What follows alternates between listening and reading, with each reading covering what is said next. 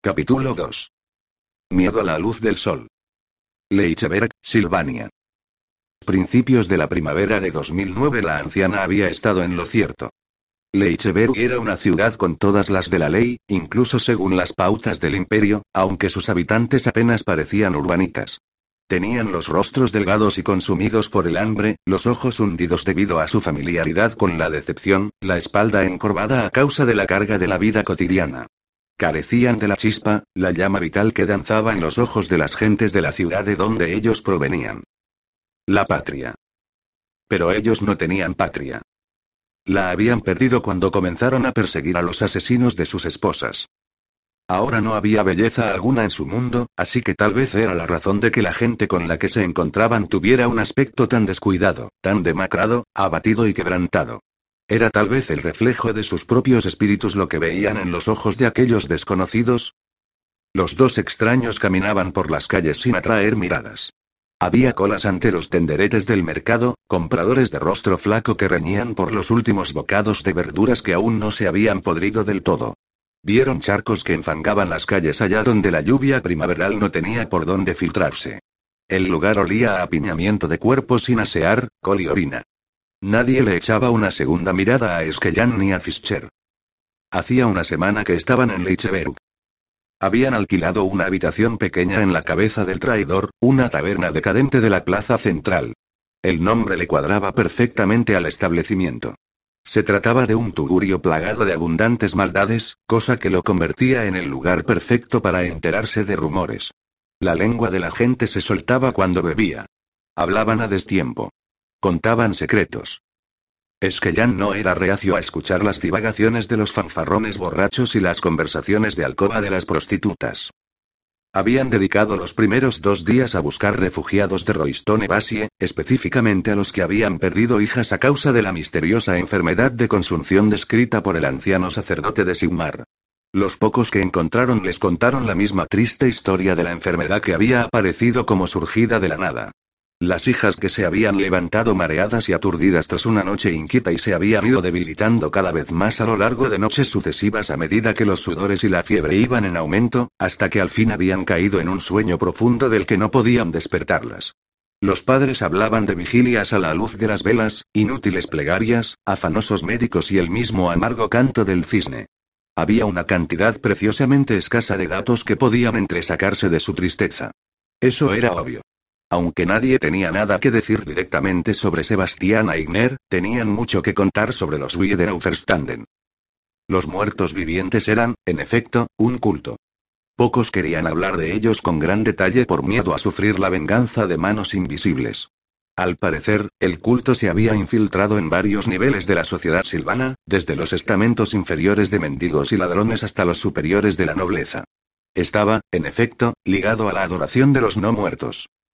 Por lo que pudieron deducir es que Jan y Fischer, sus seguidores adoraban a aquellas abominaciones por ser más que humanas. Aspiraban a ser como esos monstruos.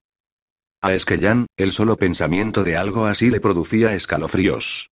¿Cómo podía cualquier persona que estuviera en su sano juicio soñar con ser semejante parásito impío? Tú mismo lo has dicho, John, es una enfermedad, le recordó Fischer.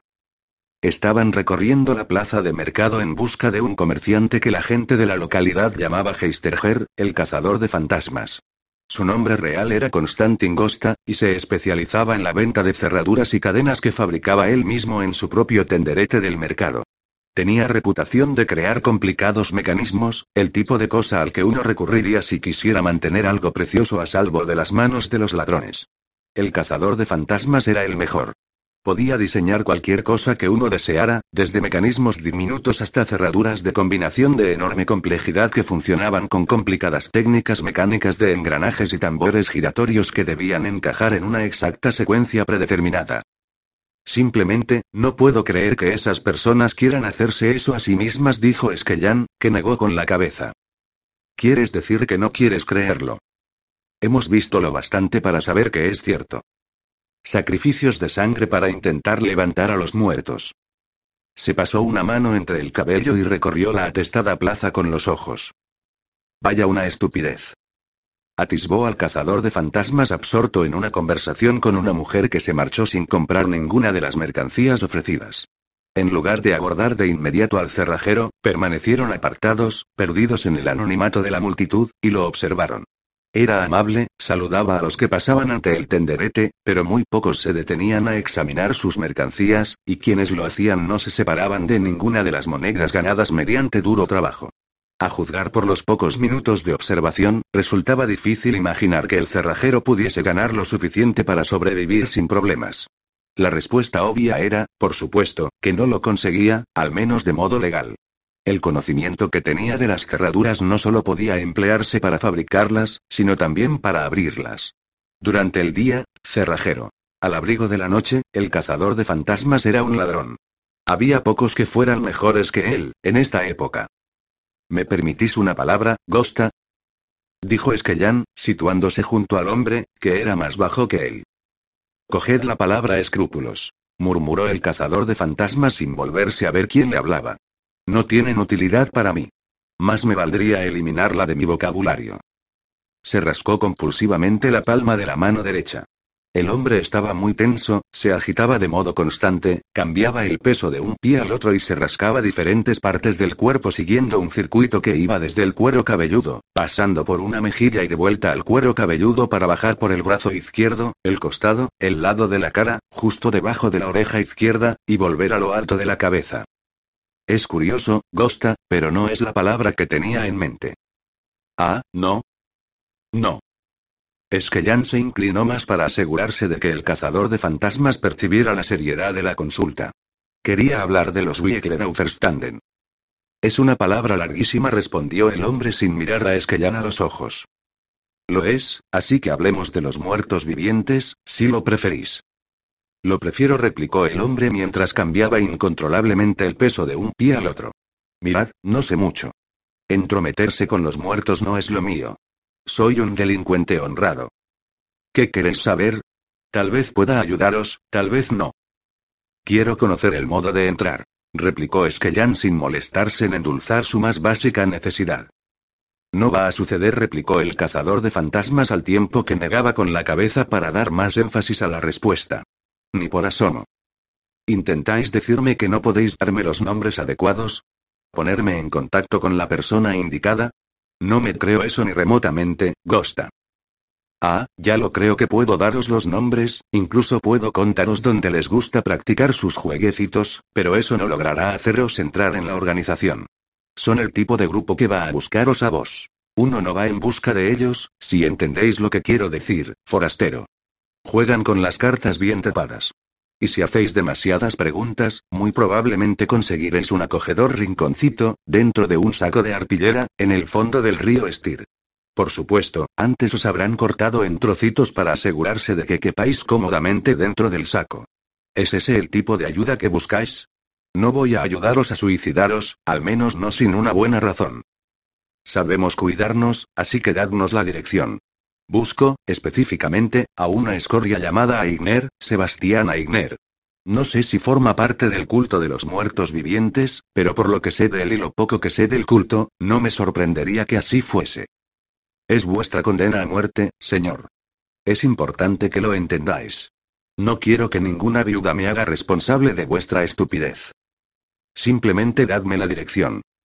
El cazador de fantasmas se removió con incomodidad y miró furtivamente de un lado a otro para asegurarse de que no hubiera nadie lo bastante cerca para oír lo que iba a decirle. No he oído hablar de vuestro tipo, ese Aigner, pero si anda mezclado con los muertos vivientes, probablemente lo encontraréis cerca del final de la calle Schrecken, donde hay una vieja torre que antes formaba parte de un templo sigmarita. El templo desapareció hace tiempo, pero la torre sigue allí. Los muertos vivientes la usan porque aún tiene un acceso a las antiguas catacumbas. De todos modos os advierto que si en algo valoráis vuestra vida no debéis acercaros siquiera a ese sitio. Gracias, dijo Esquellán. Será vuestro funeral, muchachote. El cerrajero le volvió la espalda, ansioso por apartarse de Esquellán y de Fischer. Supongo que eso significa que vamos a dar un paseo, comentó este con una sonrisa torcida. Este es un momento tan bueno como cualquier otro, asintió Esquellán. Echaron a andar entre los clientes del mercado. La zona olía a orina y a col cuando el aire debería haber estado cargado de los embriagadores perfumes del cerdo asado y las bratwurst y sauerkraut hervidas. La hambruna también causaba estragos en cosas menos obvias.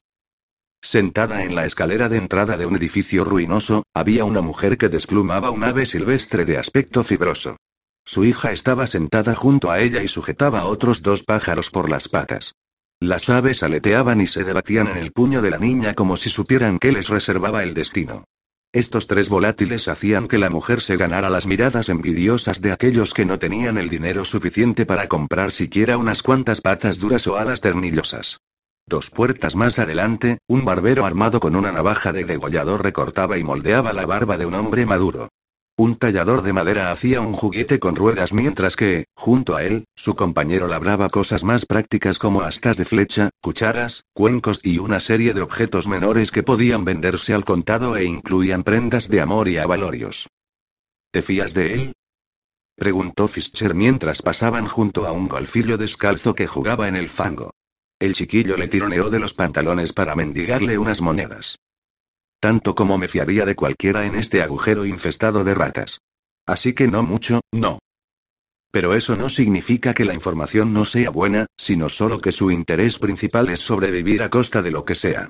Si vendernos le da buenos beneficios, puedes apostar a que es exactamente lo que hará Gosta. Así que podríamos ir a meternos en una trampa. Es que Yana sintió. Desde luego.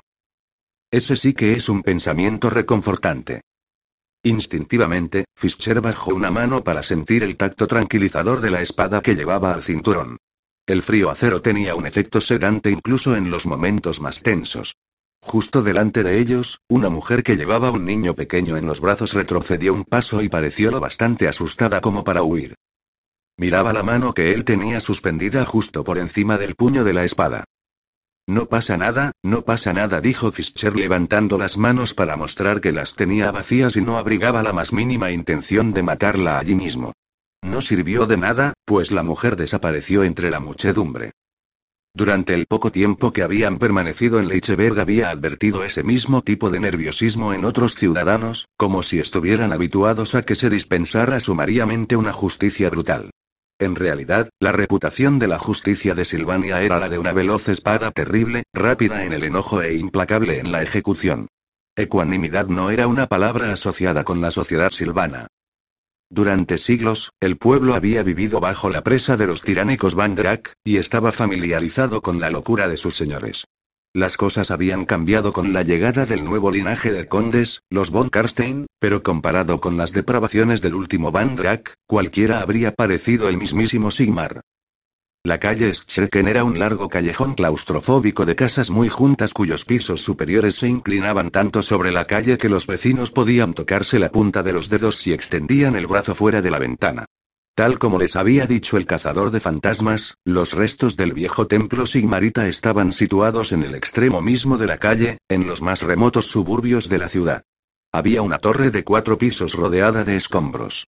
La torre se alzaba en solitario, separada del resto de edificios por el espacio que antes había ocupado la capilla principal del templo. Esquellán desenvainó la espada. Junto a él, Fischer hizo lo mismo. Miró a su amigo y asintió. Echaron a andar lentamente entre los escombros. Esquellán sintió unos ojos que se posaban sobre él y comprendió que los estaban observando. Era de lógica que si los miembros del culto utilizaban la torre para algún propósito nefario hubieran apostado centinelas, probablemente en la propia torre y en una de las casas abandonadas de la calle Schrecken, con una ventana alta que tuviera una buena vista de la puerta de la torre. No miró en torno ni vaciló, ni siquiera un segundo. Con tres rápidos pasos, Esquellán ascendió la corta escalera que conducía hasta la puerta. Se balanceó sobre los tacones, roto y asestó una patada en paralelo a la vieja cerradura oxidada que abrió la puerta brutalmente hacia el interior y deformó los goznes. Una ráfaga de sonidos y olores salió inmediatamente de la oscuridad interior. Esquellán atravesó la entrada y Fischer lo siguió. Este último no era muy amante de la oscuridad ni de los espacios reducidos, y lo que les aguardaba al otro lado de la puerta lo puso plenamente a prueba. El aire estaba viciado, cargado de sudor y miedo y del metálico aroma de la sangre. Era tremendamente escasa la luz diurna que penetraba allí, apenas la suficiente para que Fischer viera poco más allá de los dedos extendidos, pero le permitía avanzar a tientas mientras se le adaptaban los ojos a la falta de luz. Oyó sollozos, jadeos y también otros ruidos, gimoteantes cosas pesadas que se arrastraban de un lado a otro. Ninguno de estos sonidos era tranquilizador. Apretó con más fuerza la empuñadura de la espada. No tenía ni idea de qué secretos habría en el traicionero corazón de la oscuridad, pero sabía que estaba a punto de descubrirlo. Percibía claramente el rítmico batir de su propio pulso dentro de los oídos. Apretó los dientes y avanzó un paso más. A través de unas pocas rendijas que había entre las tablas que tapiaban las ventanas se filtraba una pizca de luz que desvelaba algunos indicios sobre la naturaleza de los asuntos que ocupaban a los muertos vivientes dentro de la vieja torre. Alguien gimió en la oscuridad. El sonido le erizó los pelos de la nuca. Era un gemido de desesperación, y quienquiera que lo hacía, estaba sufriendo. Esto no me gusta, susurró. En ese momento, uno de sus pies rozó algo. Al tocarlo con la punta del pie, aquello chilló. Lo golpeó con un poco más de fuerza, y la voz volvió a gemir. Entonces supo que estaba tocando un cuerpo. Necesito un poco de luz, condenación maldijo. No podía determinar si la persona agonizaba, estaba borracha o drogada.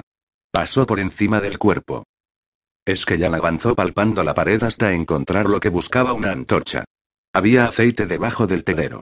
Embebió los juncos secos en el líquido de desagradable olor y los encendió con una chispa de yesquero. El aire húmedo no impidió que los juncos prendieran y ardieran con una llama azul. Alzó la antorcha, y la llama proyectó una luz enfermiza dentro de la habitación. Fischer tenía un pie a cada lado de una mujer atada y amordazada. Tenía manchas oscuras en la ropa. Sangre. Había rastrillos y azadas, cubos, martillos, serruchos y otras herramientas propias de la vida anterior de la torre dispersas por la estancia.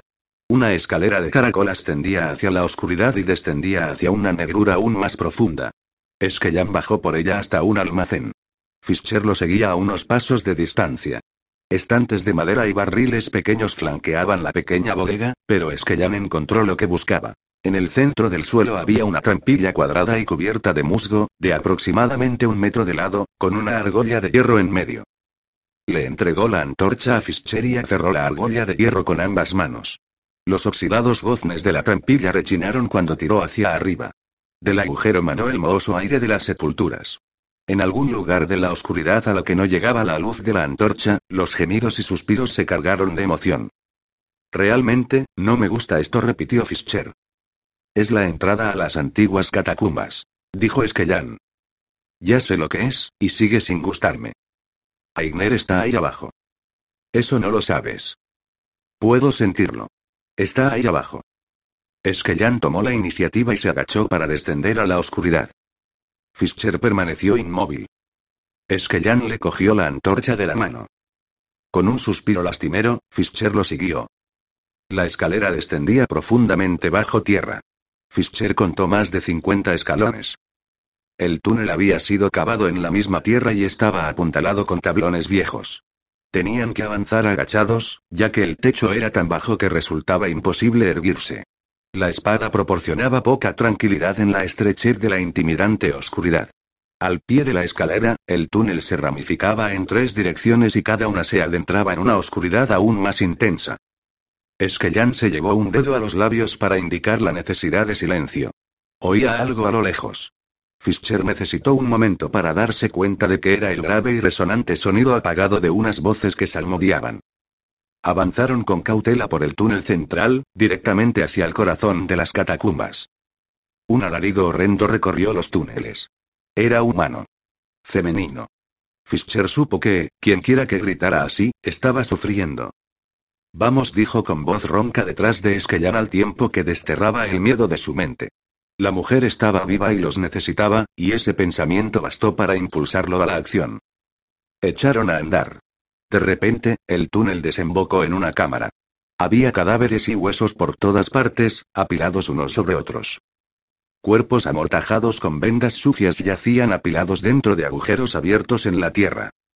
Los huesos desnudos se mezclaban indiscriminadamente. Fémures, peronés, tibias, homóplatos y cráneos conformaban un mar de huesos de los muertos de Lichberg. Algunos mostraban fracturas de extremos irregulares, otros estaban cubiertos de moho. Fischer se preguntó si aquellas personas habrían recibido alguna vez una sepultura digna. Al otro lado de la bóveda, un arco conducía a una segunda cámara más espaciosa en la que había antorchas encendidas. A la luz de estas, Fischer vio sombras deformes que danzaban sobre la pared de tierra y se unían en una masa que se retorcía. Delante de él, Esquellan gruñó y atravesó la arcada. Stefan Fischer lo siguió, con los dientes apretados. El espectáculo que hallaron al atravesar la arcada les pareció algo sacado directamente de sus peores pesadillas. La mujer que había gritado yacía en el centro del suelo. Detrás de ella había una hilera de jaulas, pero Fischer solo tenía ojos para la mujer. Había sido abierta desde la garganta hasta el vientre y, aunque aún le quedaba un soplo de vida, seis criaturas cadavéricas de ojos enloquecidos se le subían encima y sorbían vorazmente la sangre aún tibia que emanaba de su interior. La sangre les corría por el mentón y les manchaba las mejillas. Necrófagos, comprendió Fischer, asqueado, mientras observaba a las criaturas que se chupaban los dedos y lamían el tajo abierto en el torso de la mujer. Resultaba imposible creer que aquellas monstruosidades hubieran sido humanas alguna vez. Tenían más en común con demonios sacados del pozo del infierno que con personas decentes, normales. La mujer estaba muerta, pero la conmoción sufrida hizo que el corazón le continuara latiendo débilmente durante unos minutos más, prolongándole el sufrimiento. Algo se rompió dentro de Fischer. Él sintió cómo sucedía. Una pequeña parte de cordura se quebró y lo abandonó para siempre. La furia acudió a llenar el vacío que había quedado. Cargó contra las criaturas, blandiendo la espada en un frenesí de tajos que la convirtió en un borrón de acero a la oscilante luz de las antorchas. El primer necrófago alzó la mirada en el momento en que la hoja del arma de Fischer le cortaba el cuello. La cabeza de la criatura cayó hacia atrás y dejó a la vista una segunda sonrisa de oreja a oreja abierta por el filo de la espada. La sangre borboteó en el interior del tajo. La segunda vio cómo se le clavaba en un ojo la punta del arma, que penetró en el cerebro antes de que el necrófago cayera sobre el cadáver destripado de la mujer. El cuerpo del necrófago fue sacudido por una serie de espasmos asombrosamente violentos al escapar de él la vida. Fischer apartó el cadáver de una patada al tiempo que arrancaba de un tirón la espada de la cabeza del necrófago y trazaba con ella un enorme arco que cortó limpiamente el cuello de un tercer monstruo. La sangre manó a borbotones por la herida. La cabeza del necrófago, aún sonriente, rebotó en el suelo y se alejó rodando. La absoluta ferocidad del ataque de Fischer fue monumental. La fuerza del golpe hizo que el hombre perdiera el equilibrio y avanzara dando traspiés, apenas capaz de controlar su propio impulso. Dio dos pasos más y clavó la ensangrentada espada en el vientre del cuarto necrófago en el preciso instante en que la monstruosidad se lanzaba hacia él. Fischer giró la muñeca para abrir más la herida, y las tripas del necrófago salieron por el tajo abierto en el estómago. Las manos con garras se cerraron en torno a la hoja y acercaron a Fischer a costa de clavar la espada más profundamente en su propio vientre. La criatura respiró en la cara del hombre con una ancha sonrisa, y se inclinó hacia él para arrancarle parte de la cara de un mordisco. Se había afilado los dientes en forma de colmillos. Su aliento tenía el rancio hedor fétido de las sepulturas. Fischer se echó atrás por instinto, y este movimiento hizo que el necrófago perdiera el equilibrio. Cayó a los pies del hombre, muerto, con las tripas desparramadas por el suelo. Fischer respiraba trabajosamente. Esquellan dijo algo detrás de él, pero no lo escuchaba. Quedaban dos monstruos. Los miró fijamente. Los evaluó. Habían desaparecido los últimos vestigios de humanidad de sus ojos. Uno, embriagado por la sangre de la mujer muerta, tenía la mirada perdida, apática. Ignoraba que el tiempo que le restaba de vida podía medirse en escasos segundos. El otro devolvía a Fischer una mirada cargada de fría astucia animal. Estaba calculando qué amenaza entrañaba el hombre, si era necesario luchar, huir o comer. Resultaba difícil creer que aquellas criaturas hubiesen sido humanas alguna vez. Habían caído tan bajo respecto a lo básicamente humano que pertenecían ya al reino de los monstruos. Eran monstruos. Fischer se lanzó a un segundo ataque brutal. No se contuvo en lo más mínimo. Arremetió de lleno contra los necrófagos restantes. En un salvaje frenesí, asestó golpes tajos y estocadas a las indefensas criaturas.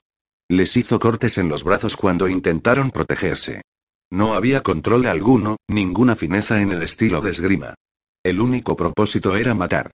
Gritando, giró sobre los talones para trazar con la espada un amplio arco impulsado por todo el peso rotatorio de su cuerpo, y descargar un tajo descendente que hendió el cuello del necrófago y le penetró profundamente en el pecho, del que no pudo arrancar la espada. Esquellan despachó al último necrófago con precisión clínica. Se acercó a la criatura por la espalda, le echó la cabeza hacia atrás y la degolló, todo en un par de segundos. Hizo rodar el cadáver con un pie. No tenía marca ni símbolo o alguno grabado en la piel. Nada que lo identificara como uno de los muertos vivientes, pero la naturaleza necrófaga del monstruo no dejaba lugar a dudas. ¿Cómo puede caer alguien tan bajo? Preguntó al tiempo que sacudía la cabeza. Fischer se arrodilló junto a la muchacha muerta. La espada se deslizó de sus dedos y repiqueteó en el suelo. Respiraba con jadeos y casi se ahogaba entre descomunales sollozos. Las lágrimas le corrían por las mejillas. No solo la habían destripado. Los necrófagos se le habían comido la mayor parte de los órganos internos. No podrías haberla salvado, dijo Esquellam con suavidad al tiempo que posaba una consoladora mano sobre un hombro de su amigo. Ya estaba muerta antes de que entráramos siquiera en la habitación. Siempre. Demasiado tarde. Escupió Fischer con amargura. Temblaba al abandonarle el cuerpo la adrenalina. No siempre lo corrigió Esquellán, que al fin veía la hilera. De jaulas en cuyos oscuros rincones se acurrucaban flacas sombras. Era obvio que los miembros del culto tenían intención de entregar aquellas pobres almas a los necrófagos para que se las comieran. No siempre.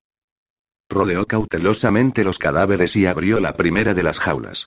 Dentro había dos mujeres, en realidad apenas más que niñas, con la cara sucia de tierra y sangre seca.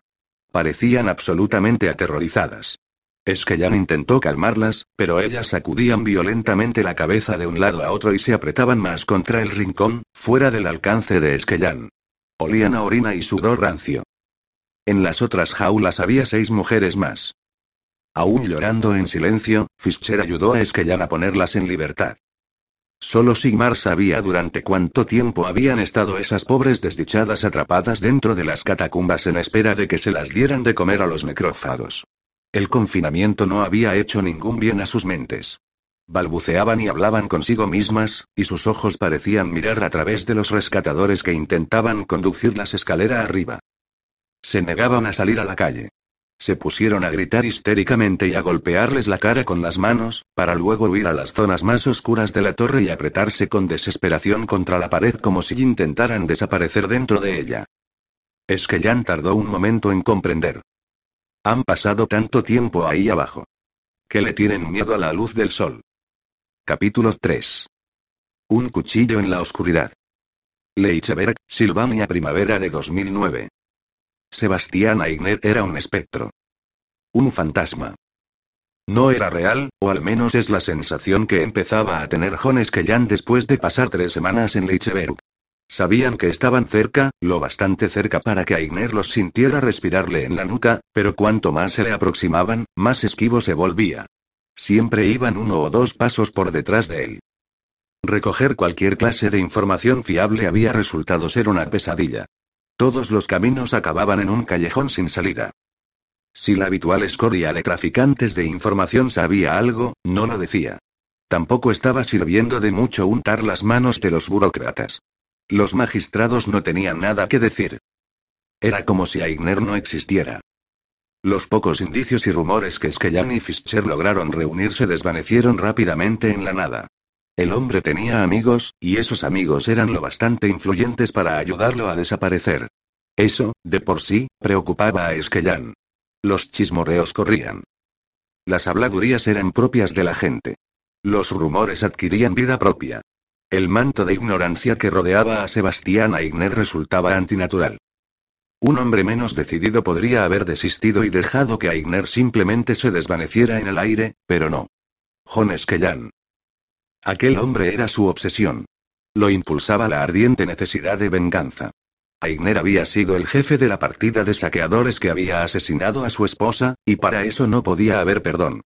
Pensar en Sebastián Aigner era algo que carcomía a John Esquellan noche y día. Durante tres días habían hecho correr la voz de que pagarían buen dinero a cambio de información sobre Aigner y los muertos vivientes, y no hicieron ningún esfuerzo por ocultar su paradero. Querían que la gente supiera dónde encontrarlos cuando se les soltara la lengua por necesidad o codicia. Fischer bebió un buen trago de cerveza y dejó con un fuerte golpe la jarra vacía contra la superficie de la mesa empapada de bebida. Eructó sonoramente y se limpió la espuma de la boca con el dorso de una mano. La necesitaba. Fischer demostró con gestos teatrales cuánto estaba disfrutando de la cerveza. Estoy seguro de que sí, replicó Esquellán. En la cabeza del traidor se encontraba la habitual clientela dispar. Esquellán no bebía. Al principio de la noche había pedido un vaso de vino caliente con especias, y continuaba con él en espera de que llegara la hora de irse a dormir. Sorbía de vez en cuando, pero Fischer no estaba ni remotamente seguro de que el alcohol llegara a tocarle los labios. Un fuego abierto crepitaba en el hogar, y la savia que aún quedaba dentro de la madera crepitaba con el calor. Un vagabundo que acababa de llegar de la calle se calentaba las manos junto al fuego. La camarera que correteaba entre las mesas transportaba bandejas de aves asadas y verduras cocidas sujetas en precario equilibrio. Llevaba el cabello rubio recogido en una pulcra trenza que le llegaba hasta los generosos pechos. La sonrisa de su rostro era forzada. Depositó dos platos ante Esquellan y Fischer. Amos quiere veros, dijo al tiempo que se inclinaba para cogerle el dinero a Esquellan. Amos era el propietario de la cabeza del traidor. Claro que podía significar cualquier cosa, pero Esquellan prefirió interpretarlo como señal de que su suerte estaba cambiando. Gracias, querida. No me deis las gracias, me alegraré de que os marchéis. Vosotros dos sois malos para el negocio, replicó la muchacha con franqueza. Acecháis en las sombras e incomodáis a la gente con vuestras preguntas. Cuanto antes nos libremos de vosotros, mejor. El negocio de la taberna no iba demasiado bien. Entre ambos podrían haber contado a los clientes con los dedos y les habrían sobrado algunos. Eran los únicos que estaban cenando. La falta de concurrencia resultaba muy obvia, al igual que la razón que la motivaba. Las furtivas miradas que los bebedores de la barra lanzaban de vez en cuando a los cazadores de brujas la dejaba clara. No era infrecuente que la gente les tuviera miedo. En las aldeas pequeñas, donde la superstición pesaba más que el sentido común, su llegada resultaba en muertes innecesarias, muchachas lapidadas o quemadas por brujas debido a las acusaciones que les lanzaban los demás. Las ciudades como Leicheveru eran diferentes, pero no tanto. Muy pocos eran los lugares que ofrecían un buen recibimiento a los cazadores de brujas. La puerta de la taberna se abrió bruscamente y de la oscuridad exterior entró un hombre gigantesco. Pateó para quitarse la tierra de las botas y se sacudió el polvo del camino del pelo. Llevaba un laúd colgado de través a la espalda. Recorrió el salón con la mirada, le hizo un gesto de asentimiento a un hombre que se encontraba al otro extremo de la barra, y avanzó con paso vivo para estrechar la mano de Amos, que ya le servía una cerveza del barril. La familiaridad que había entre el desconocido y los parroquianos y el propietario de la posada tranquilizaron a Esquellán. Pero si es Deimar. Bramó Amos, y los pliegues de grasa de las tres papadas le temblaron de emoción, como que estoy vivo. El trovador hizo una teatral reverencia y se quitó la capa de viaje con un elegante gesto desmesurado. Dejó la prenda sobre un taburete de la barra. Amo Keller, eres toda una visión para mis cansados ojos. Una cerveza bien fría, ¿y dónde está esa deliciosa hija tuya? Aime. Aime, ven aquí y dale un abrazo a tu tío Deimar, muchacha. Alzó a la muchacha en un tremendo abrazo de oso y la hizo girar de modo que apenas tocaba el suelo con la punta de los pies. Tras soltarla, le dio un beso en la frente, maldición, me alegro de volver a verte, muchacha. Es que ya observó el reencuentro con una pizca de celos. Ha pasado mucho tiempo, dijo ella, y fue obvio que hablaba en serio. Una vez más, Esquellán sintió una punzada de envidia ante la cordial aceptación que le dispensaban al trovador. Lo recibían con los brazos abiertos. Había pasado mucho tiempo desde que alguien había recibido con tanta calidez a Esquellano a Fischer. Siete años dijo, sin darse cuenta de que había hablado. ¿Qué? preguntó Fischer al tiempo que se inclinaba hacia él. Solo pensaba en voz alta, replicó. Han pasado siete años desde que alguien nos recibió en casa de Esmodo. Te hace pensar en lo que has perdido, ¿verdad? Ver a la gente feliz. Sí, así es. Hace que te des cuenta de lo que te han arrebatado. Es otra manera de verlo. Es la verdad, como quiera que lo presentes. Dijo Esquellán, que no había apartado los ojos del recién llegado. Fuimos nosotros quienes morimos ese día, ¿sabes? No solo las chicas. Aigner nos mató a nosotros. Se llevó nuestras vidas con tanta eficacia como si nos hubiera clavado la espada en las tripas. No somos los hombres que habríamos sido. No, no lo somos, admitió Fischer. Pero eso podría no ser tan malo, John. En los últimos siete años hemos cambiado la vida de mucha gente, y creo sinceramente que la mayoría de esos cambios han sido para mejor. Eso no habría sucedido sin. Sin. Lo se reconoció Esquellan. Eso no habría sucedido sin que murieran Lizbeth y Leina. Eso lo sé, pero no hace que me sienta ni remotamente mejor.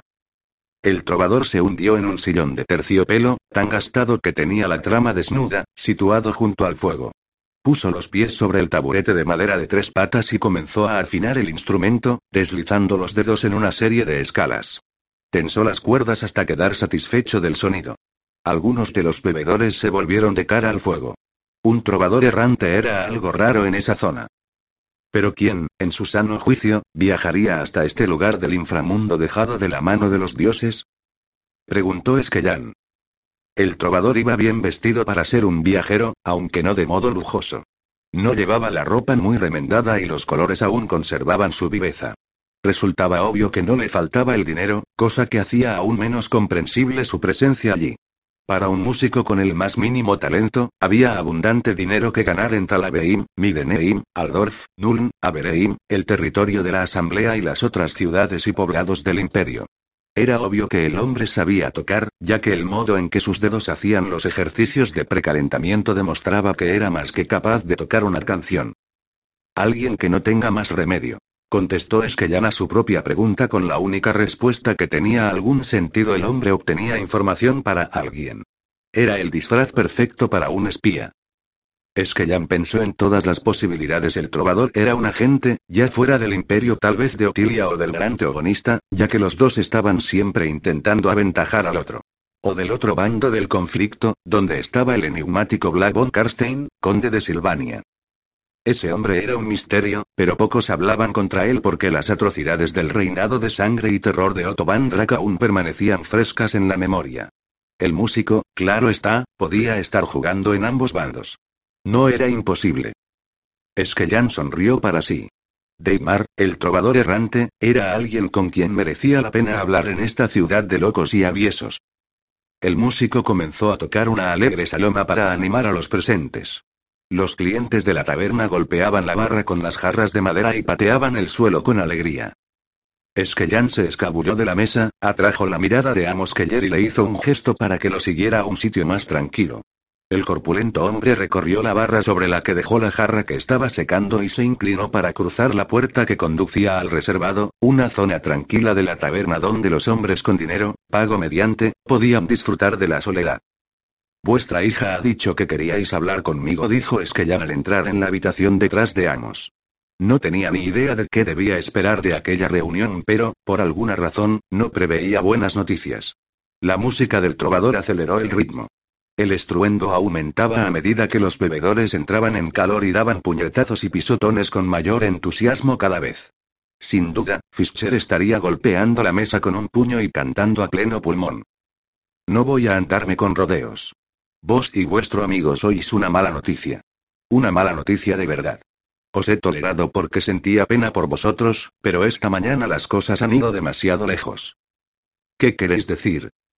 Un tipo entró aquí y me dijo que tenía dos opciones. La número uno era sacaros de aquí de una oreja, y la otra era vaciar el local esta noche y dejar la puerta abierta para que algunos de sus chicos pudieran entrar y ocuparse de vosotros. Os habéis ganado algunos enemigos, muchacho, y quieren librarse de vosotros. ¿Habéis reconocido al hombre? Sí, lo he reconocido, pero no pienso deciros quién es. No quiero acabar en el río, si comprendéis lo que quiero decir. Así que deduzco que nos estáis pidiendo que nos marchemos. No tengo elección, pero os diré algo de balde. El tipo al que estáis buscando, Aigner, hace semanas que no está en Lichberg. Esquellán cogió al posadero por el cuello y lo atrajo lo bastante para sentir en la lengua el acre olor de su boca. ¿Estáis seguro? Seguro. Desapareció pocos días antes de que llegarais vosotros. Pagó buen dinero para que la gente callara. No quería que lo siguierais. ¿Y lo sabíais desde el principio? La voz de Esquellán descendió hasta ser poco más que un susurro. Los ojos le brillaban de legítima furia, ¿compró vuestro silencio? ¿Cuánto le costó, amos? ¿Qué valor le dais a la vida de mi esposa? Decídmelo. ¿Cuánto vale para vos? Estaba temblando. La música del trovador era lo bastante fuerte para que los que estaban en el salón no pudieran oírlo gritar. Diez monedas de plata respondió el posadero. Y la promesa de diez más cuando regresaran, por cada semana que os hubiera entretenido aquí. Para eso vino ese tipo, para pagar la deuda de Aigner. Después de siete años de perseguir al hombre, encontrarse con que le mentían, lo privaban de la venganza. Era demasiado. Es que ya me estalló. Dadme una razón para que no os mate aquí y ahora. Una razón, amos. Dadme una razón. Por la cara del corpulento posadero resbalaban gotas de sudor. Sus gruesos labios temblaban. Los enormes brazos gordos como jamones se le habían convertido en gelatina. Una razón, repitió Esquellán, ¿por qué no debería partiros en dos ahora mismo? Aime. Amos apenas logró pronunciar el nombre de su hija. Esquellán lo soltó. Era la diferencia que había entre el cazador y su presa. Es que Jan aún era un ser humano. Aún le importaban la familia, el amor y la gente, aunque él estuviese solo en el mundo. Cerró los ojos. ¿Van a venir esta noche? Sí.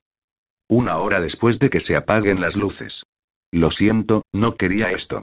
Estaba asustado. Ellos. Ellos van a matarlos. Bueno, van a intentarlo. Es que Jan volvió a abrir los ojos. La roja niebla de furia se había disipado.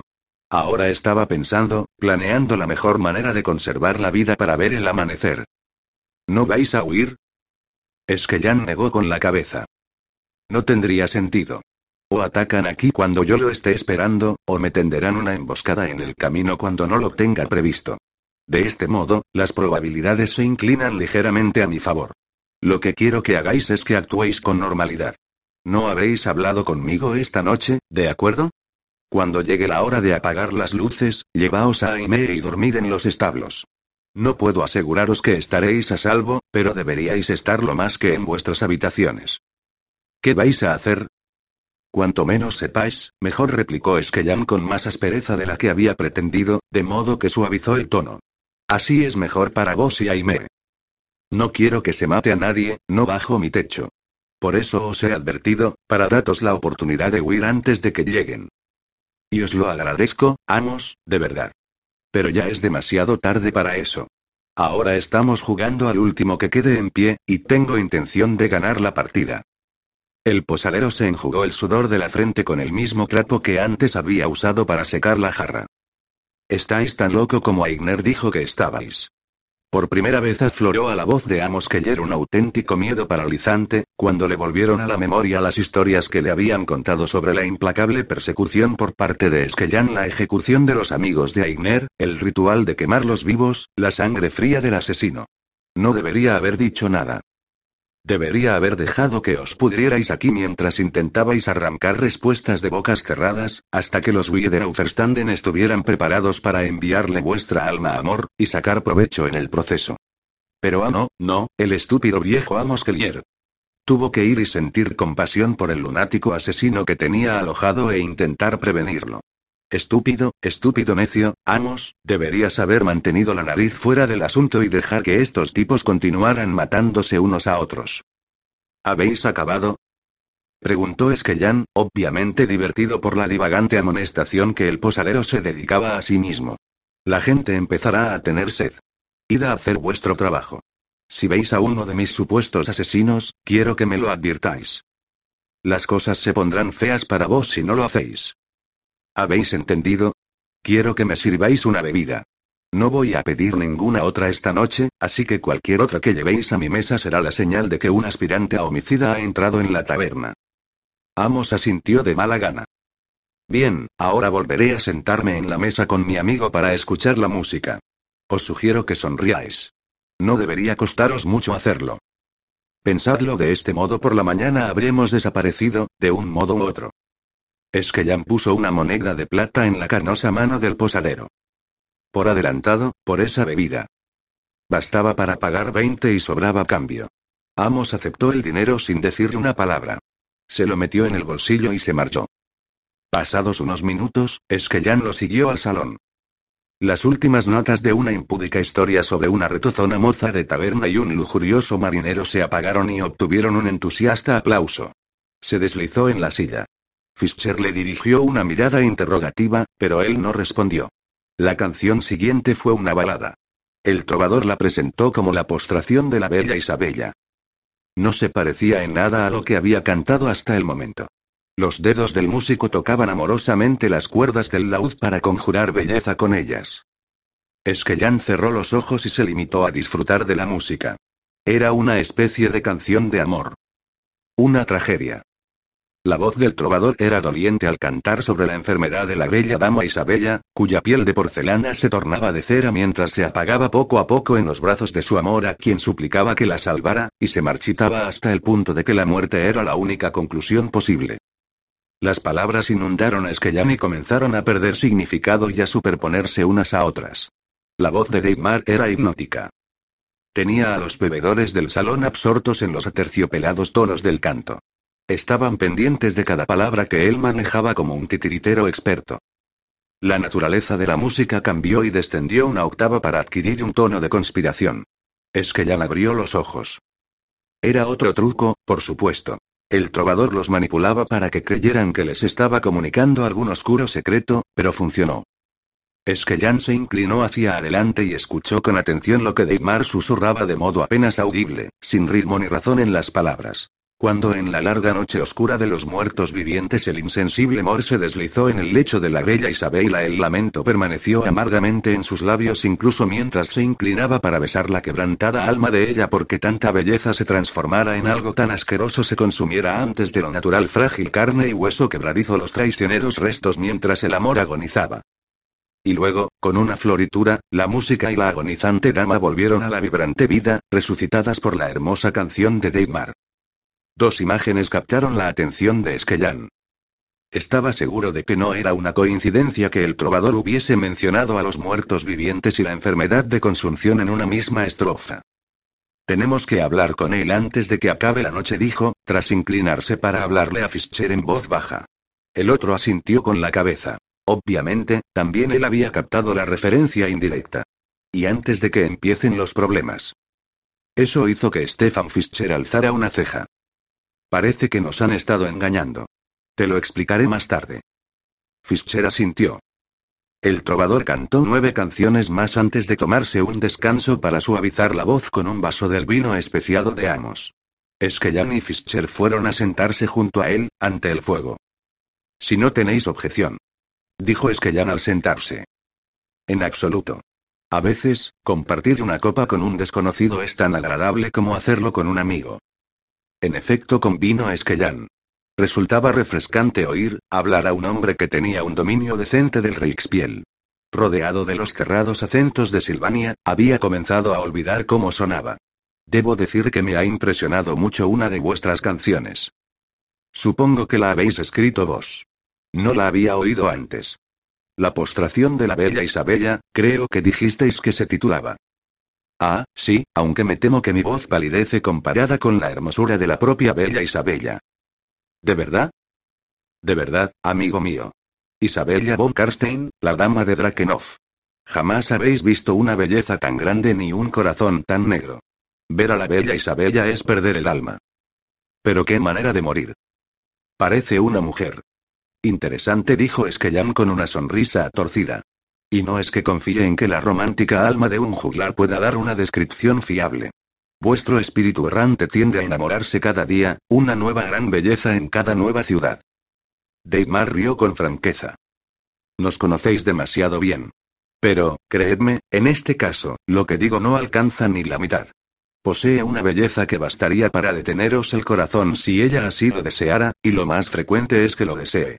Esa mujer es la más poderosa de toda Silvania, y se muestra despiadada al respecto. Por los dientes de Mor, si ni siquiera la muerte puede llevársela. Da la impresión de que tenga poder sobre ella. Vaya. Es que Jan se inclinó hacia él escuchándolo atentamente, ¿por qué lo decís? No es ningún secreto que estaba muriéndose. Contrajo la enfermedad de consunción que está diezmando este país. Luchó contra ella con uñas y dientes.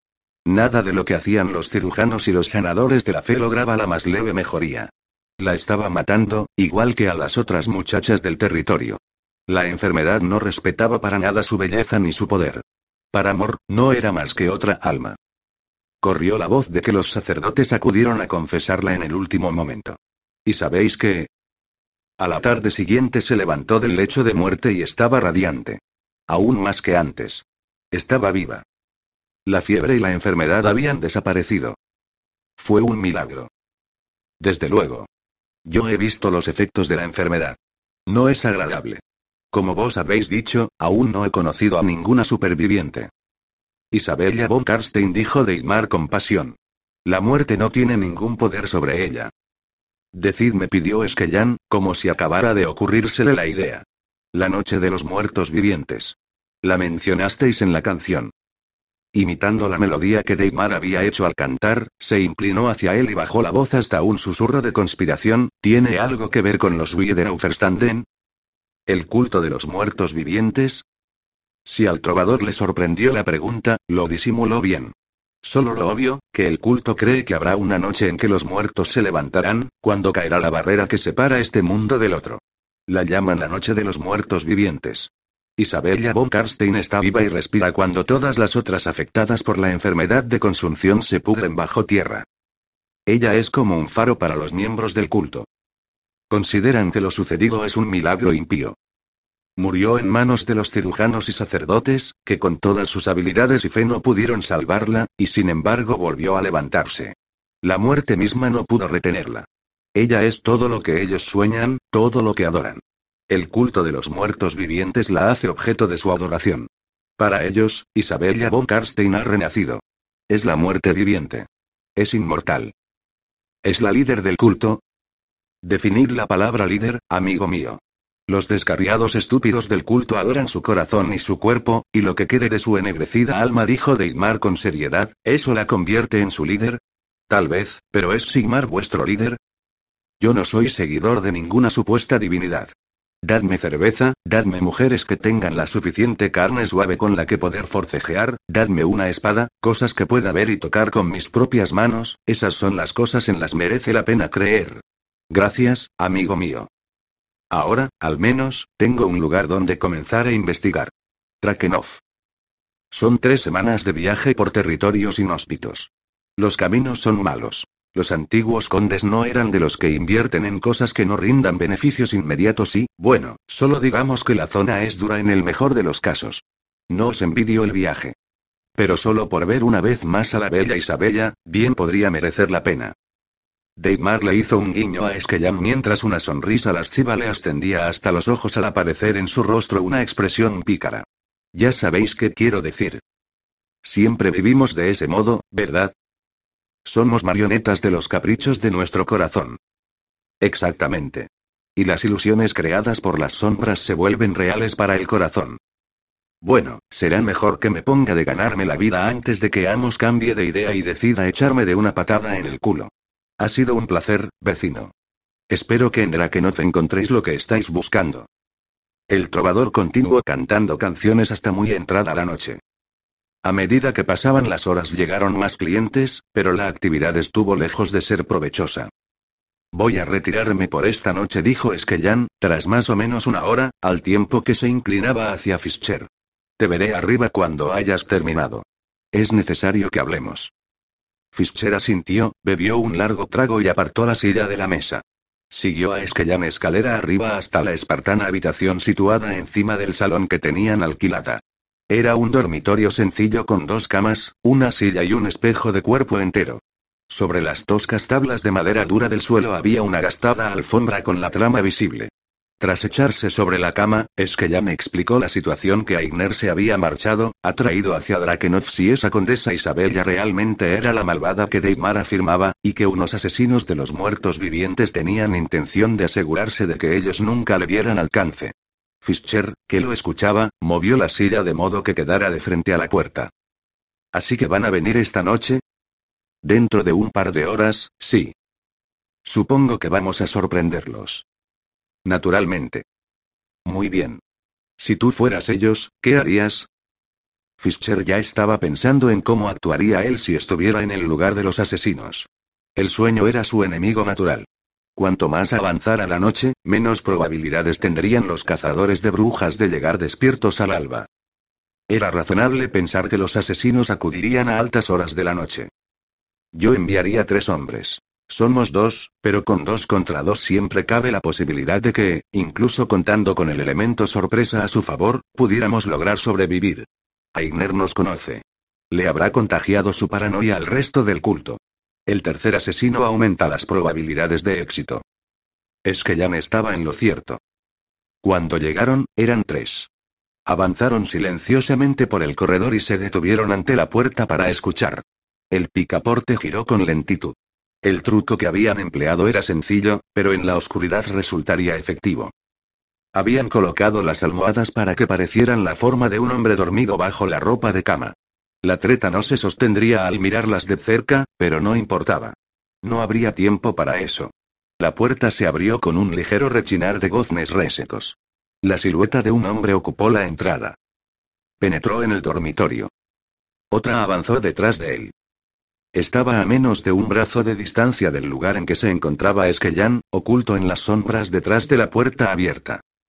En la silla esperaba Fischer, deseando que el tercer asesino entrara en la pequeña habitación, pero el hombre se quedó fuera. Fischer sentía comezón en el dedo que posaba sobre la guarda del gatillo de la pequeña ballesta de mano con la que apuntaba a la oscura silueta del primer hombre que se acercaba a la cama. La luz de la luna arrancaba destellos plateados de la hoja del arma del asesino. Es que tosió para aclararse la garganta. Fischer apretó el gatillo. La flecha voló, certera, y se clavó en el vientre del asesino en el momento en que éste hundía la daga en el bulto de ropa de cama. El hombre gruñó de dolor, retrocedió con paso tambaleante y se desplomó contra la pared. Se deslizó hasta el suelo mientras aferraba la saeta que tenía clavada. Es que Jans movió con rapidez. Salió de las sombras para apoyar la punta de la daga contra la garganta del segundo asesino. Hacedlo, dijo el hombre con voz ronca. Será un placer, le susurró Esquellan al oído mientras clavaba la hoja de acero. El asesino se desplomó en sus brazos al abandonarlo la vida. Esquellan lo arrojó a un lado. Vamos, preciosidad. Dijo con voz provocadora al ver que el tercer asesino permanecía inmóvil en la entrada. Antes de que el hombre pudiera huir, Fischer disparó una segunda flecha que se le clavó en lo alto del muslo. Cayó gritando de dolor. Esquellan lo arrastró al interior de la habitación y cerró la puerta. Todo había acabado en menos de un minuto. ¿Quién os ha enviado? Susurró al tiempo que aferraba el asta de la saeta y la sacudía violentamente. El hombre chilló de dolor, habla. Vete al infierno. Eso no ha estado bien, susurró Esquellan, y clavó la flecha más profundamente en el muslo del hombre. Puedes morir aquí, como tus amigos, o marcharte cojeando. Depende de ti. Vamos, ¿quién os ha enviado? El color había abandonado la cara del asesino, y el sudor se le acumulaba en las arrugas del cuello. Tenía los ojos desorbitados de dolor. Puedo ponértelo peor, créeme. Ahora voy a preguntártelo otra vez quién os ha enviado. Aigner respondió el asesino con los dientes apretados. Eso está mejor. ¿Dónde está, ahora, ese hijo de perra? El asesino negó violentamente con la cabeza. Con lo bien que íbamos dijo Esquellam con tono muy flemático al tiempo que, de un tirón, arrancaba la saeta de ballesta de la pierna del asesino. Los alaridos del hombre fueron desgarradores. Te lo volveré a preguntar por última vez. ¿Dónde está Igner? El templo. Trakenov. Bien. Jon Esquellan sonrió sin alegría. Deberías darme las gracias. ¿Por qué? El hombre maldecía mientras se aferraba la herida de la pierna. Porque voy a darte la oportunidad de ver si realmente puedes volver a levantarte. No deberías haber venido aquí esta noche. No deberías haber intentado matarme. Eso ha hecho que se convierta en un asunto personal. No le tengo miedo a la muerte, susurró el asesino, se abrió de un tirón la camisa para descubrirse el pecho. Mátame. Hazlo. En la piel del hombre había dibujados sigilos místicos. La tinta había atravesado la piel y penetrado en el músculo de debajo. ¿De verdad crees que pueden traerte de vuelta? ¿Unas pocas líneas de tinta? Es que Jan pinchó el pecho del hombre con la punta del cuchillo y ejerció la presión suficiente para que manara una gota de sangre. No sabes nada, estúpido. Nada. El asesino se impulsó hacia adelante contra el cuchillo, y la hoja se le clavó hasta la empuñadura. Se estremeció una vez mientras de sus labios escapaba un grito ahogado, y se desplomó en los brazos de Esquellán. El cazador de brujas cumplió la promesa hecha a Amos. Se marcharon mucho antes de que saliera el sol. Capítulo 4. creciente oscuridad. Castillo de Drakenov, Silvania. Final del verano de 2009. Black von Karstein fascinaba a Alten Ganz. Los dos estaban observando los cuervos que se peleaban por los restos de comida que había en el patio. La danza de las aves estaba cargada de salvaje belleza. El conde miraba a los cuervos, hipnotizado por el movimiento de alas y picos que peleaban por las migajas que les habían echado los cocineros. Son fascinantes, ¿verdad? observó el conde. Tan parecidos a nosotros y, a la vez, tan diferentes. Esta es la naturaleza básica, Gantz. Esta danza de alas y plumas no es más que la supervivencia de los más desesperados. Es una lucha cotidiana. Alimentarse se reduce a arrebatarle el pan de la boca a otro pájaro. O eso, o la inanición. En su mundo no se comparte nada. El pájaro que esté dispuesto a dejar ciego a su hermano para conseguir un trozo de pan, comerá como un rey. El que no lo esté, el que no luche por su vida, morirá de hambre. En ocasiones, había una intensa oscuridad en el modo en que el conde de Silvania veía el mundo. Se obsesionaba con la relación entre la vida y la muerte. La danza de la mortalidad, la llamaba él. Todo está relacionado con el movimiento, Gantz. Danzan mientras avanzan hacia el final de la canción. Y la vida es la canción, concluyó el cadavérico joven, que percibió hacia dónde iban los pensamientos de su señor. Ah, no, la vida no es más que el preludio de la más grandiosa de todas las canciones.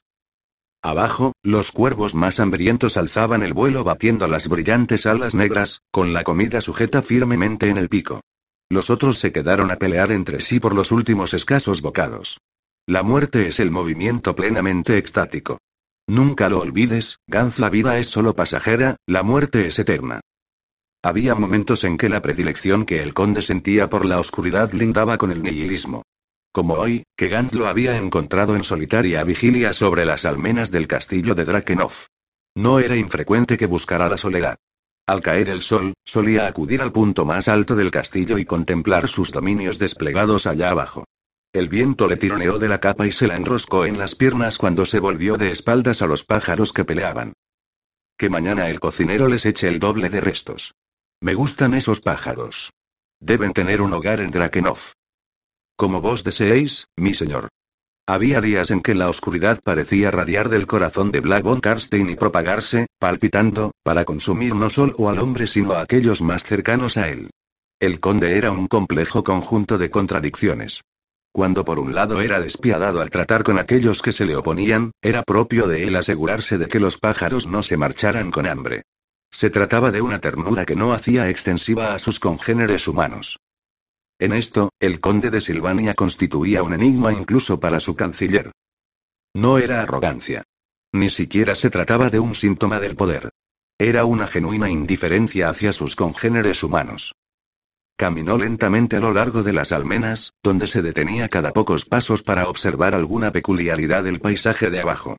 Gantz lo siguió como una sombra mientras el conde se alejaba del lado del patio para ir a recostarse contra el parapeto que se alzaba por encima de una cresta de puntiagudas rocas que había muy, muy abajo. Vacilante, se quedó un paso por detrás de von Karstein. El conde hablaba en parte para sí mismo, en parte para el viento y, por supuesto, para Gantz, que escuchaba sus reflexiones.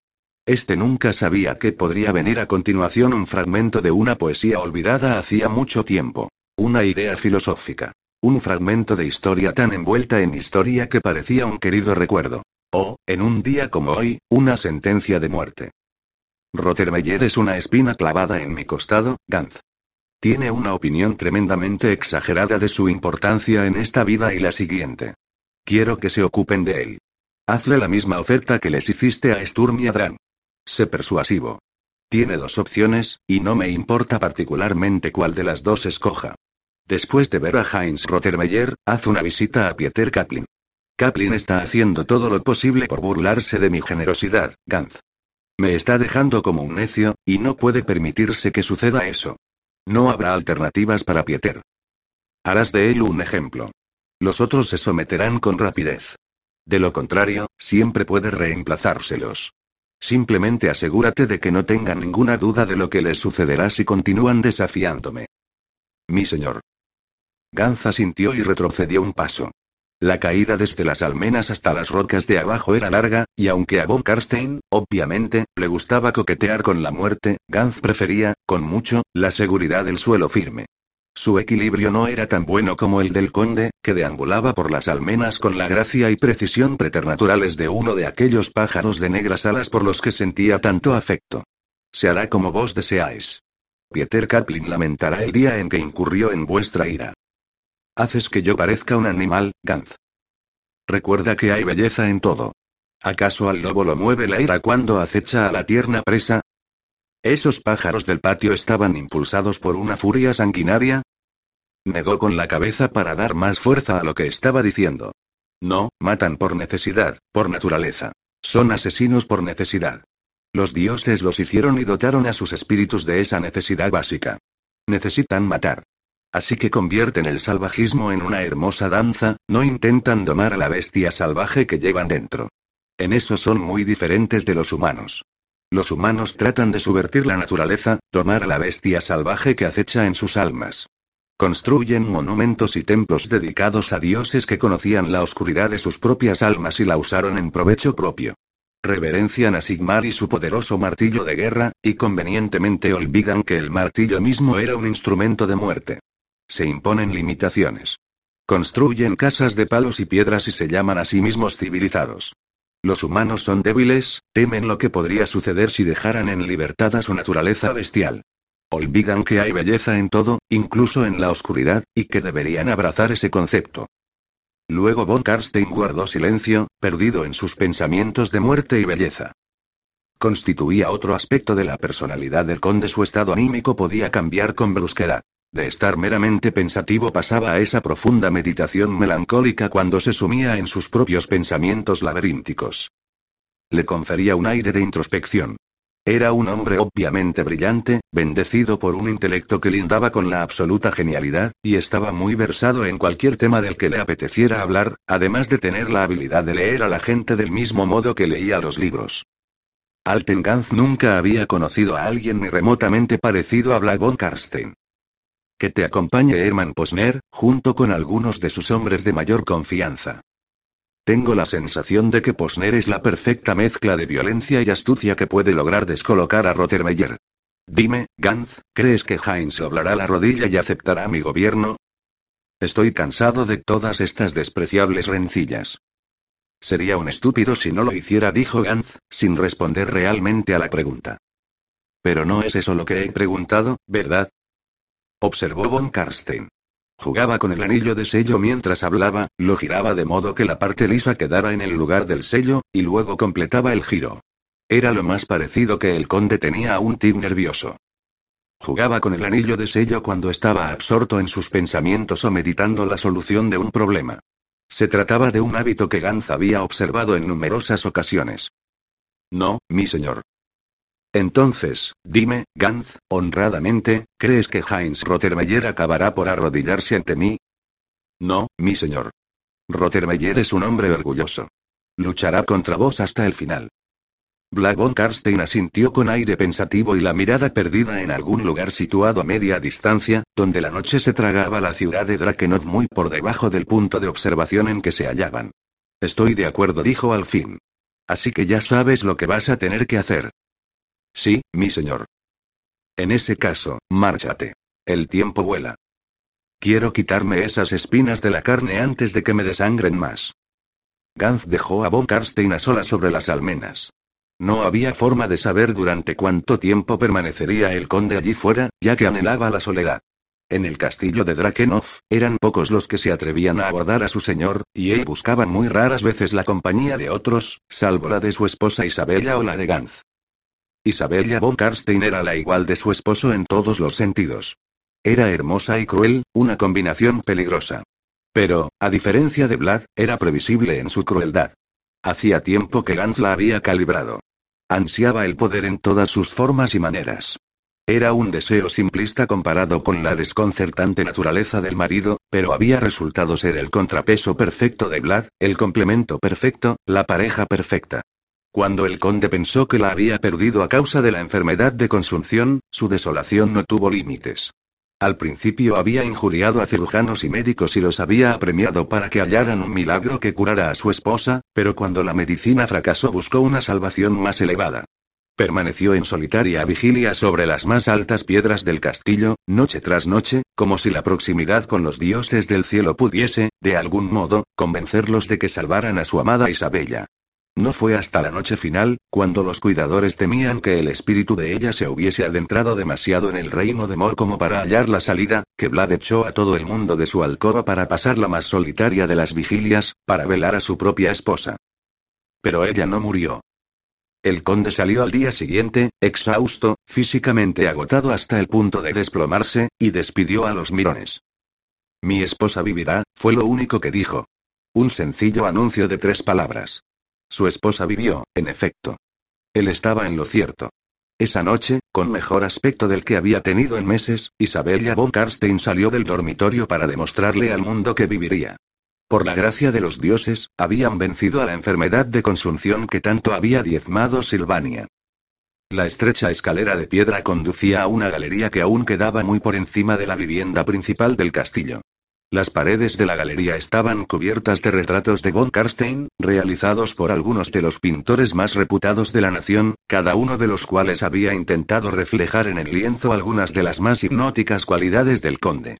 Todos se concentraban en los ojos. Algunos podrían haber considerado que la obsesión que tenía con su propia imagen era vanidad, pero cuanto más conocía al conde, menos creía Gantz que fuera un hombre vanidoso. No, se trataba solo de otra dicotomía del hombre. En el castillo no había espejos, ninguno de los habituales objetos narcisistas que acompañan a la obsesión por la propia persona. Los cuadros eran obvios objetos de belleza, y el conde era un admirador de toda esa clase de creaciones. A menudo hablaba de la gran belleza como de un regalo de los mismísimos dioses, una bendición, así que deseaba rodearse de los cuadros del mismo modo que lo hacía con la porcelana fina y las estatuas de mármol, que se adornaba con joyas de delicada orfebrería y decoraba su hogar con túpidos terciopelos y brocados. Era una cuestión de coleccionar objetos bellos. Atesorarlos. Era extraño que no hubiera retratos de su esposa en la galería. Gantz recorrió la larga estancia a paso vivo, apartó a un lado la gruesa cortina de terciopelo del final, y descendió por una segunda escalera de caracol de curvas muy cerradas para entrar en las dependencias de los sirvientes. A diferencia de los refinamientos presentes en el resto, había un rastro de decadencia en estas habitaciones. Los tapices de las paredes estaban un poco gastados, y en algunos sitios se les veía la trama. El color estaba manchado y descolorido de modo desigual, desprovisto de saturación a causa de los años de sol que los habían descendido. Mostraban escenas de la gran cacería, algunos bandrak sin nombre ni rostro que encabezaban grupos de hombres y perros que ladraban durante la cacería del jabalí. Dada la bien merecida reputación de bárbaros endemoniados que tenían los dementes Bandrak, Gantz sospechaba que la invisible presa corría con dos patas en lugar de cuatro. La ventana de cristales coloreados del otro extremo del pasillo proyectaba sobre la alfombra un hipnótico dibujo de amarillos, verdes y rojos. Gantz avanzó a grandes zancadas por el corredor. A medio camino, dos escaleras de servicio conducían a diferentes niveles del castillo, la más larga bajaba directamente hasta las cocinas, y la más corta iba hasta otra galería que, en su caso, daba al salón principal. Gantz entró en la más corta y bajó los escalones de dos en dos y tres en tres. Estaba sin aliento cuando llegó al final. La galería estaba diseñada para mostrar la grandeza del salón principal y el trono de obsidiana de la corte. De todo el castillo, era este el lugar por el que Gantz sentía predilección. Desde allí podía observar las idas y venidas de la corte del conde sin que lo vieran. La vida transcurría en el salón de abajo las conspiraciones de los varones menores, las súplicas de clemencia, la terrible espada rápida de la justicia del conde, la vida cotidiana de Silvania, todo sucedía allí abajo. Desde ese sitio, Gantz observaba, estudiaba y aprendía. No era tan diferente de Isabella von Karstein, también anhelaba el poder que le confería su estrecha relación con el conde, pero no era tan ignorante como para creerse irreemplazable. Muy por el contrario, no albergaba ninguna ilusión respecto a su propia belleza, no era algo que el conde pudiera escoger voluntariamente para tener cerca de su persona. Debía hacerse irreemplazable. Eso significaba acumular conocimiento, conocer a todos los hombres de la corte del conde, conocer sus debilidades y saber cómo explotarlas. El conde tenía razón, la vida de la corte se parecía mucho a los pájaros a los que habían observado pelear por los restos de comida. La supervivencia se reducía a estar dispuesto a sacrificar a otros con el fin de asegurar la continuación de la propia existencia. Alten Gans era un superviviente. Estaba en su naturaleza. El salón principal hervía de actividad. Un noble menor, de los confines del condado, había decidido peregrinar personalmente hasta Drakenoth con el fin de solicitarle a Blau von Karstein ayuda para alimentar a su propio pueblo. El conde se le había reído en la cara y le había dicho que se pusiera de rodillas y suplicara. Cuando el noble hizo lo que le decía, von Karstein rió aún con más fuerza y sugirió que lo mismo daría que besar a la tierra a sus pies, por el respeto que le inspiraba un hombre que suplicaba ante otro. En lugar de ayudarlo, Von Karstein lo despojó de sus privilegios y lo dejó marchar de Drakenoth solo con la camisa puesta, sin zapatos ni pantalones, sin capa para protegerse de los elementos, y prometió enviar al hogar del noble a uno de los más fiables miembros de su familia para que gobernara su hacienda. Un hombre debe ser capaz de cuidar de los suyos y no ir a postrarse a los pies de desconocidos para suplicar misericordia. Es una lección que todos haríais bien en aprender. Ese fue el juicio del conde, y las ramificaciones aún tenían consecuencias en el salón principal, horas más tarde. Gantz encontró a Hermann Posner en la sala de entrenamiento, donde sometía a algunos soldados del conde a una serie de ejercicios extenuantes. Posner era unos buenos 15 centímetros más alto que Gantz y tenía una constitución mucho más pesada, toda ella debida a su bien definida musculatura. Mientras los otros observaban, Posner libraba un duelo con un soldado más joven. Posner usaba dos espadas cortas ligeramente curvadas, mientras que su oponente había optado por un arma más larga y un escudo pequeño. Las espadas de Posner ejecutaban una danza de muerte entre ambos, y mantenían al oponente a distancia con vertiginosa soltura. Los aceros relumbraban a la luz de las antorchas. Tal era la destreza de Posner, que sus dos armas parecían fundirse en una sola a causa de la velocidad con que las movía. Cuando Gantz entró en la sala, la mano izquierda de Posner avanzó para herir la mejilla del soldado con el más superficial de los cortes y dejarle una línea de sangre. Le hizo una reverencia al oponente y se volvió hacia Gantz, que aplaudía lentamente mientras avanzaba hacia él. Realmente impresionante, dijo Gantz. Pero si es el estimado canciller de von Karstein. ¿A qué debemos el placer, Herr Gantz? Dijo Posner, y los tonos sepulcrales de su voz resonaron en el vasto vacío de la sala de entrenamiento. Trabajo. Vamos a ir a visitar al barón Heinz Rottermeyer. El conde quiere que lo metamos en vereda. ¿Oís eso, soldados? gritó Posner a los que habían estado observando el duelo. En sus labios apareció una lenta y feroz sonrisa. El conde quiere que instilemos la cantidad justa de terror en el corazón del varón para convencerlo de que enmiende su conducta, ¿eh? Algo parecido asintió Gantz. Posner metió las espadas gemelas en las vainas que le colgaban de la parte inferior de la espalda. ¿Cuándo nos marchamos? Al amanecer respondió Gantz. Demasiado pronto. Tenemos que hacer los preparativos para el viaje. Al anochecer. Podemos viajar a cubierto de la noche. Que así sea. Mañana al anochecer. Estad preparados. Gantz giró sobre los talones y se marchó. El eco del acero contra el acero resonó en sus oídos antes de que hubiese llegado a la mitad de la sala de entrenamiento. Mejor. Oyó que Posner animaba a uno de sus hombres. El conde había escogido a Posner por una razón, y por mucho que a Gantz le desagradara, era el primero en admitir que Posner estaba entre los mejores de su oficio. Y su oficio era matar gente.